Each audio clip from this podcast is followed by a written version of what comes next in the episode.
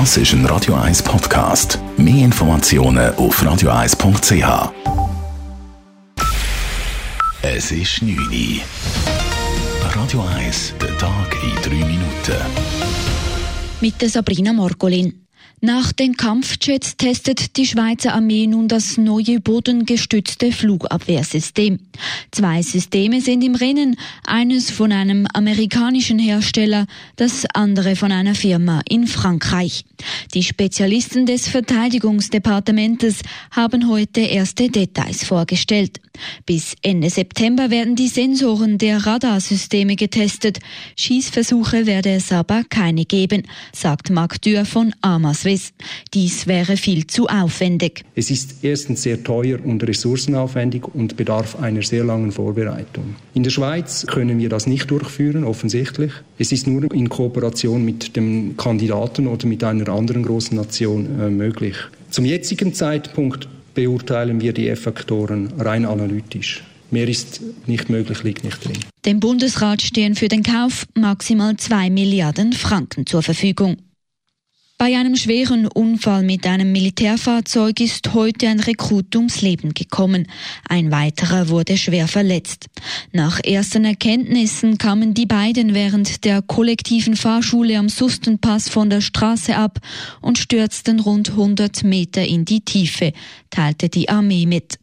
Die genaue Unfallursache ist noch unklar. Die Armeejustiz hat eine Untersuchung eingeleitet. Der Betrieb des Bundesasylzentrums in Le Verrières im Kanton Neuenburg wird vorläufig geschlossen.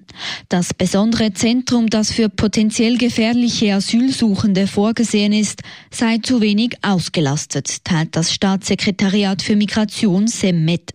Dadurch seien auch die Betriebskosten zu hoch. In den letzten sechs Monaten wurden gemäß dem SEM 33 Asylsuchende dem Zentrum zugeteilt. Platz hätte es für 60 Personen. Die Schließung gilt für den Zeitraum vom 1. September bis Ende Jahr. Auch verzichte man auf die Standortsuche für ein zweites Zentrum in der Deutschschweiz, so das SEM. US-Präsident Donald Trump besucht heute die beiden Anschlagsorte vom Wochenende. Dort ist er allerdings nicht besonders willkommen. Vor allem in El Paso im Bundesstaat Texas gibt es Widerstand. Mit seiner ständigen Kritik an südamerikanischen Einwanderern habe er dazu beigetragen, dass sich rassistisch motivierte Anschläge häufen, sagten mehrere Offizielle von El Paso. Trump wehrte sich vor seinem Abflug gegen die Vorwürfe und sprach sich für Hintergrundüberprüfungen von Waffenkäufern, sogenannte Background-Checks, aus. Radio 1 Wetter. In der Nacht gibt es noch ein paar letzte Tropfen, dann wird es trocken und es gibt klare Abschnitte. Morgen müssen wir dann zuerst noch mit tiefen Restwolken und ein paar hohen Wolkenfeldern rechnen.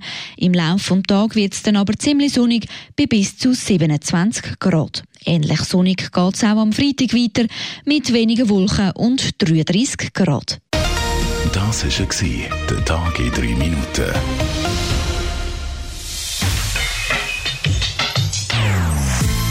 Non-Stop Music auf Radio 1. Die besten Songs von allen Zeiten. Non-Stop. Radio 1.